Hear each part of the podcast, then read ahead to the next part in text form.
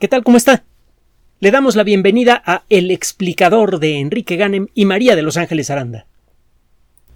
A pesar de su relativa juventud, cuando hace usted una comparación con el viejo mundo, las antiguas ciudades ceremoniales de las culturas mesoamericanas resultan impresionantes desde muchos, eh, muchos puntos de vista diferentes. Para comenzar, son visualmente poderosas, son muy bellas.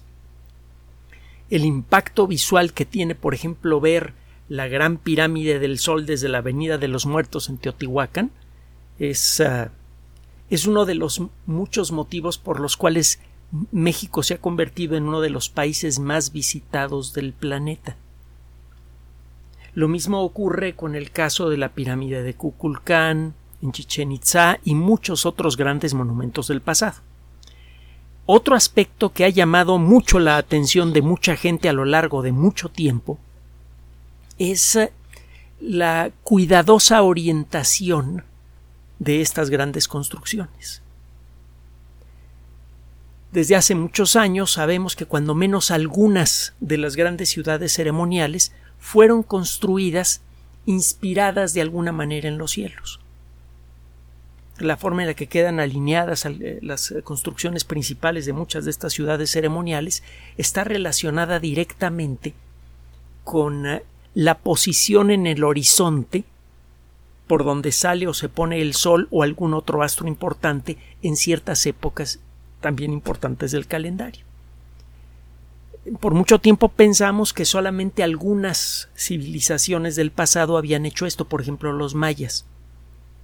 Con el paso de los años y gracias al desarrollo de nuevas técnicas y de volver a ver aquello que ya había sido visto pero no había sido interpretado correctamente, hemos descubierto que muchos de los grandes centros ceremoniales de todo el centro y sur de lo que ahora es nuestro país realmente tenían una orientación astronómica. Hace poco le platicamos el caso de la pirámide, bueno, del templo mayor de los aztecas, cuyas bases se pueden ver ahora en el centro histórico de la Ciudad de México, en donde hay un museo de sitio que es verdaderamente espectacular, eh, comparable en su impacto y en su trascendencia al, Museo de Antropología, aunque el Museo de Antropología es más grande tiene más cosas. Están buenísimos los dos museos. Bueno, el caso es que eh, sabemos que el Templo Mayor, o cuando menos tenemos muy buenos motivos para sospechar que el Templo Mayor se utilizaba para decidir cuál era el momento de iniciar la siembra. Usted se paraba en la parte superior del Templo Mayor y cuando veía que el sol salía o se ponía mm, eh, sobre alguna de las muy peculiares montañas que hay en el horizonte de la Ciudad de México, entre ellas el Popocatépetl, el Iztaccíhuatl, el Ajusco, etcétera, etcétera, etcétera. era el momento adecuado para sembrar, cuando el sol salía por allí, o cuando se ponía por acá. Este tipo de descubrimientos son más difíciles de realizar de lo que parece. En el caso del templo mayor, pues eh, para comenzar lo único que tenemos del templo mayor son sus cimientos, lo demás fue arrasado durante la conquista. En otros casos, la evidencia, aunque estemos encima de ella, no la podemos ver. Tenga usted el caso de Teotihuacán. Es una ciudad espectacular. No hay forma de visitar más que una pequeña fracción de Teotihuacán en una visita. Y eh, todo parece indicar, es lo que dicen los expertos, que solamente se ha logrado restaurar aproximadamente el 4% de esa ciudad, que toda la evidencia sugiere fuertemente que fue la más poblada del mundo en su época, mayor que la mismísima Roma. Usted puede caminar por la zona cercana a Teotihuacán, bueno, eh, figurativamente hablando, porque obviamente el acceso está restringido, y puede estar pisando un templo importante y no darse cuenta. No es sino hasta que los arqueólogos hacen su trabajo de reconstrucción, que es eh, por necesidad lento, minucioso, que puede usted empezar a ver lo que fue la gran ciudad de Teotihuacán. Esto se va haciendo poco a poco. Así que para aquellos que quieran estudiar arqueología, que tengan la paciencia y el carácter necesarios para hacerlo, trabajo hay para tirar para arriba. Por, por décadas. México, en ese sentido, al igual el centro sur de México, en particular, al igual que algunos países como Egipto, tienen material para que los para que muchas generaciones de arqueólogos puedan hacer descubrimientos importantes sin agotar ese, ese venero de, ah, de, de, sorpresas que hay en el suelo. Muchas veces es necesario alejarse para ver lo que es obvio. Pues está usted parado en algo y no darse cuenta. Eso lo sabemos desde hace mucho tiempo. Algunos descubrimientos arqueológicos han sido realizados desde el aire. Después de muchas generaciones de caminar por una zona y no encontrar nada, se han realizado descubrimientos de ciudades enteras enterradas al observar la misma región desde el aire. Las construcciones grandes, hechas de piedra resistente, cuando están enterradas, le ofrecen resistencia a las raíces de las plantas grandes, en particular de los árboles. Los árboles que tratan de crecer por encima de una pared de roca dura, fuerte, enterrada a pocos metros debajo del suelo, no pueden crecer bien y la planta por lo tanto no se desarrolla bien. A simple vista usted no puede notar esto, desde el aire sí. Puede usted distinguir el contorno general de algunas edificaciones dibujado por plantas que no han crecido bien por esto que le acabo de contar. Esto eh, se hace desde hace décadas. Solo que esta técnica tiene sus limitaciones. Entre otras necesita usted encontrar las circunstancias de vegetación apropiadas para que esto ocurra. En los últimos años se han buscado eh, otros sitios arqueológicos desde el aire, incluso desde el espacio, con la ayuda de técnicas que permiten distinguir mejor estos contornos casi invisibles de las cosas que están enterradas. Una de las técnicas más avanzadas que hay para hacer mapas de contorno de cualquier objeto con gran detalle es el lidar. El lidar es el equivalente visual del radar. El radar, alguna vez lo platicamos, es un invento inglés el principal inventor del radar fue Robert Watson Watt, un eh, personaje lleno de color, de, colorido. Tenemos que usted nos dirá cuando hablamos de la biografía de Robert Watson Watt o de los otros grandes desarrolladores de la ciencia y la tecnología. El caso es que Watson Watt desarrolló una idea que se venía manejando en el ambiente de los ingenieros por varios años usted envía un pulso muy intenso y de corta duración de ondas de radio. Un pulso invisible de luz, pero detectable. Y eh, en el momento de enviarlo, usted eh, activa un circuito que cuenta muy rápidamente, que puede realizar puede dividir un segundo en muchos millones de pedazos del mismo tamaño y tiene una antena apuntada en la dirección general hacia donde lanzó ese pulso. Una fracción de segundo después, usted podría recibir el eco de cualquier cosa, por ejemplo, un avión hecho de metal que refleja muy bien el radar. Usted podría recibir un eco del pulso que envió. La antena, si tiene el diseño apropiado y si utiliza usted el tipo de onda de radio apropiada, la antena le puede decir exactamente de qué punto del cielo viene ese eco y el tiempo que tardó el eco en regresar, el tiempo que pasa entre que usted lanza el pulso, eh, el pulso, perdón, y recibe el eco, le dice a usted la distancia. Con el radar entonces usted puede, con la ayuda de la magia tecnológica apropiada, dibujar una pantalla que le representa de alguna manera el cielo y los puntos en el cielo que están reflejando esas ondas de radar. Incluso puede usted generar una imagen que le dice a qué distancia del lugar en donde está usted se encuentran esos puntos y a qué altura. De allí viene el nombre Radio Detection and Ranging, radar, es decir, detección y cálculo de posición y distancia por medio de ondas de radio. Sería la traducción tosca al español. Bueno, eh, usted ahora, el hacer esto con luz es mucho, mucho más difícil. Necesita usted un circuito electrónico que sea capaz de, de dividir un segundo en varios eh, centenares de millonésimas para poder realizar lo que es la magia del radar. Si quiere realizar lo mismo con la luz, otro día le platico por qué. Necesita utilizar circuitos electrónicos que puedan dividir un segundo en muchos miles de millones de fragmentos. Necesita usted eh, tener un reloj que hace TikTok muchos miles de millones de veces con segundo por precisión, eh, con precisión. Esa es una de las complicaciones del LIDAR y tiene otras. Pero en la actualidad, gracias al desarrollo de la electrónica, se pueden superar. Los sistemas de LIDAR lo que hacen es emitir un rayo de luz, de luz que puede ser visible o apenas invisible, por ejemplo, luz infrarroja, y detectar el tiempo que tardan las cosas que están enfrente de este haz de luz en enviar un reflejo. Un circuito electrónico convierte eso en datos de distancia y posición. Si usted envía muchos millones de estos puntitos eh, eh, a, su alrededor, esos pequeños pulsos láser a su alrededor, usted puede generar una imagen tridimensional muy detallada de lo que tiene alrededor. Eso es lo que utilizan, por ejemplo, los automóviles experimentales que se manejan solos.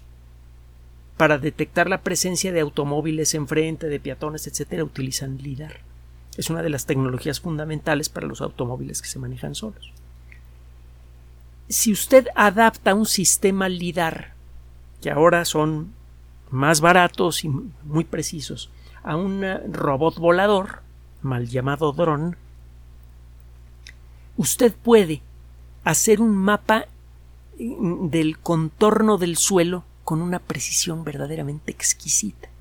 En principio, podría hacer una representación tridimensional del suelo por donde va volando el dron, en donde aparece cada brisna de pasto y cada hoja de árbol, en principio. Usted jugando con algunos de los parámetros del haz de luz que envía y con el, software que incluye el sistema, usted puede entre comillas, borrar las hojas de los árboles y leer únicamente el contorno del suelo. Utilizando una técnica como esta, un grupo multidisciplinario eh, e internacional de investigación acaba de publicar un trabajo en la revista Science Advances, de la que hemos hablado en muchísimas ocasiones, que depende de Editorial Science y que es de las mejores editoriales científicas del mundo, acaba de publicar un trabajo en el que se fueron revisados varios sitios desde el aire utilizando la técnica LIDAR. Fueron revisados 415 complejos ceremoniales construidos por las culturas mesoamericanas más antiguas, que son la Olmeca y la Maya. Mm, algunos de estos complejos simplemente no se pueden ver si está usted parado en ellos. Otros sí encuentran las ruinas, para el ojo entrenado aparecen las ruinas de algunas cosillas por allí, pero no ve usted nada más. Con el lidar usted puede ver el contorno detallado de estas estructuras desde el aire.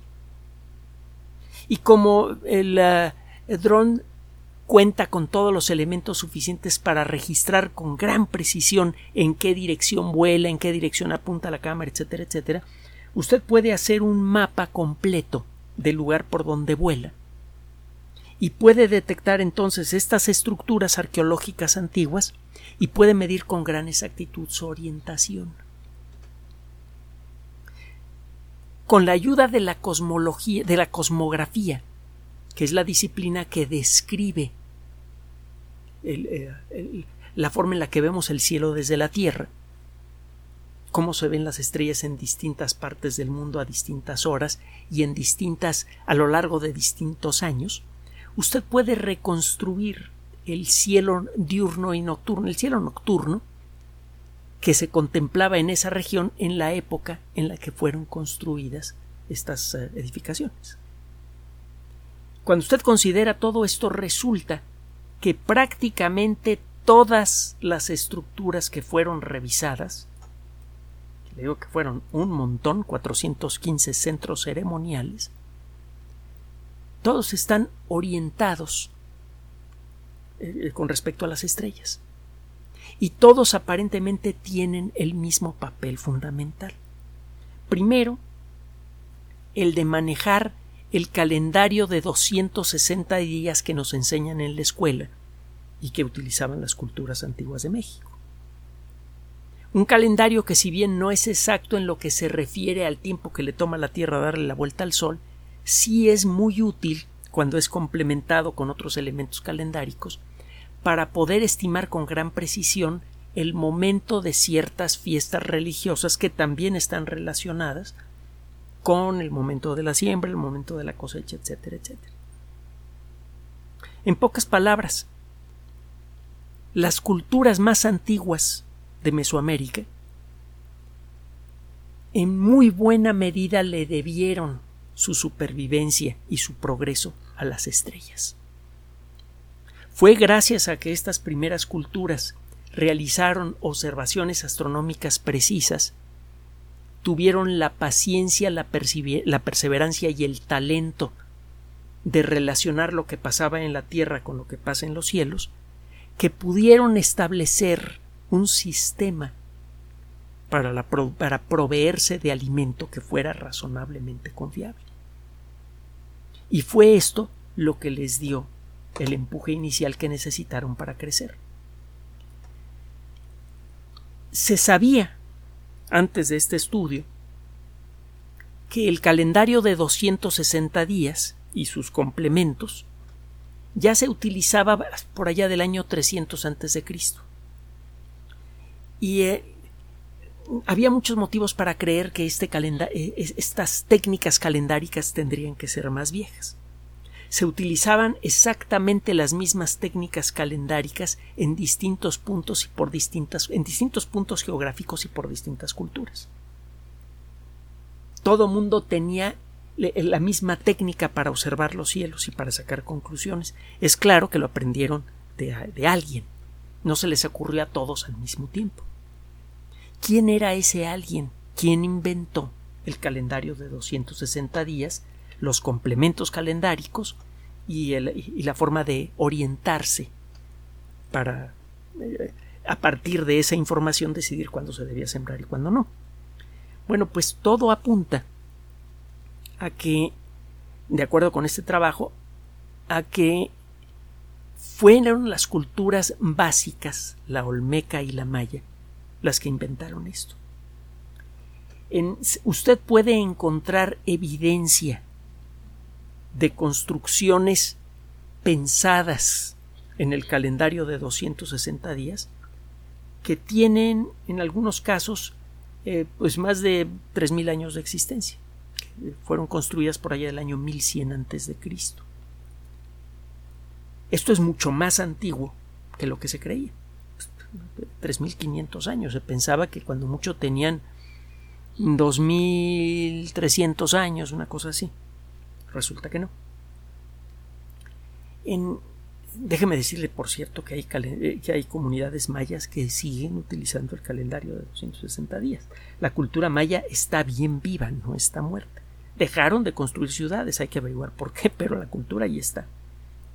Bueno, el, el caso es que este trabajo involucró a investigadores de la Universidad de Arizona, de la Universidad eh, eh, Colgate o Colgate, que se encuentra en Nueva York, y también involucra a investigadores del centro de, del, del, Centro de Investigación de la Academia de Ciencias y Artes de Eslovenia.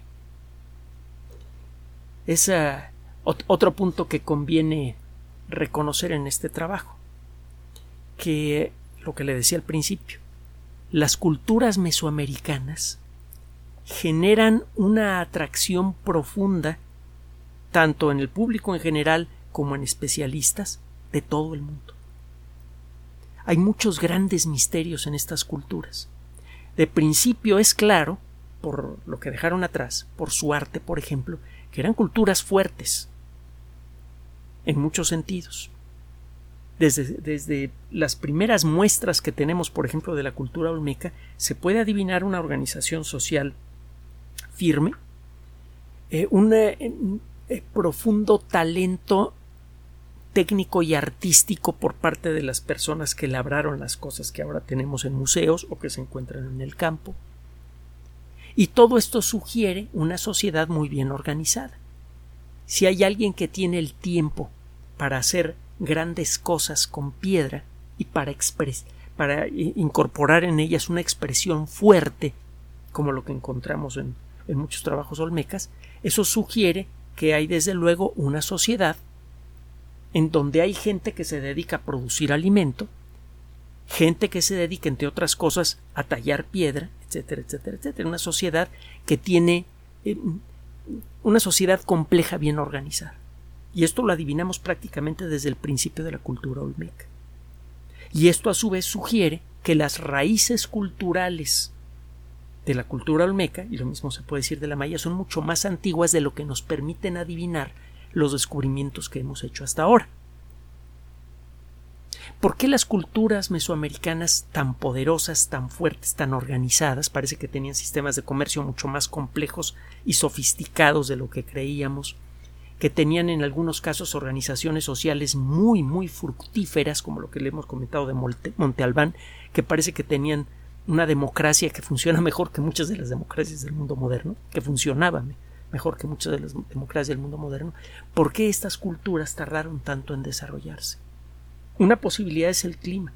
Mucha gente tiene la idea fantástica de que es mucho más fácil vivir en un ambiente tropical que en un ambiente meridional donde hace mucho frío a veces y mucho calor a veces como Europa. Y es todo lo contrario. Las enfermedades tropicales, el clima extremo, hay, muchas muchas complicaciones para el desarrollo de una cultura aquí en el continente americano, sobre todo en la zona de Mesoamérica, que no existen en Europa.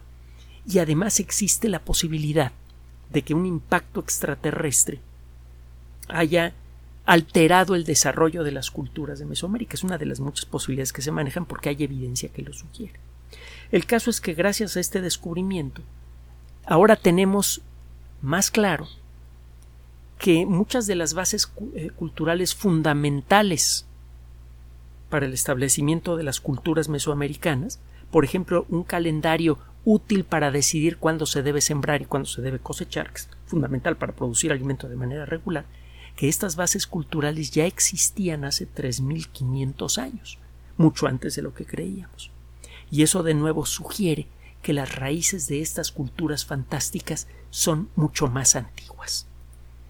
Si algunos de ustedes, muchachos, muchachas, quieren estudiar arqueología, este trabajo lo que, lo que dice es que todavía queda mucho por hacer, mucho fabuloso, excitante.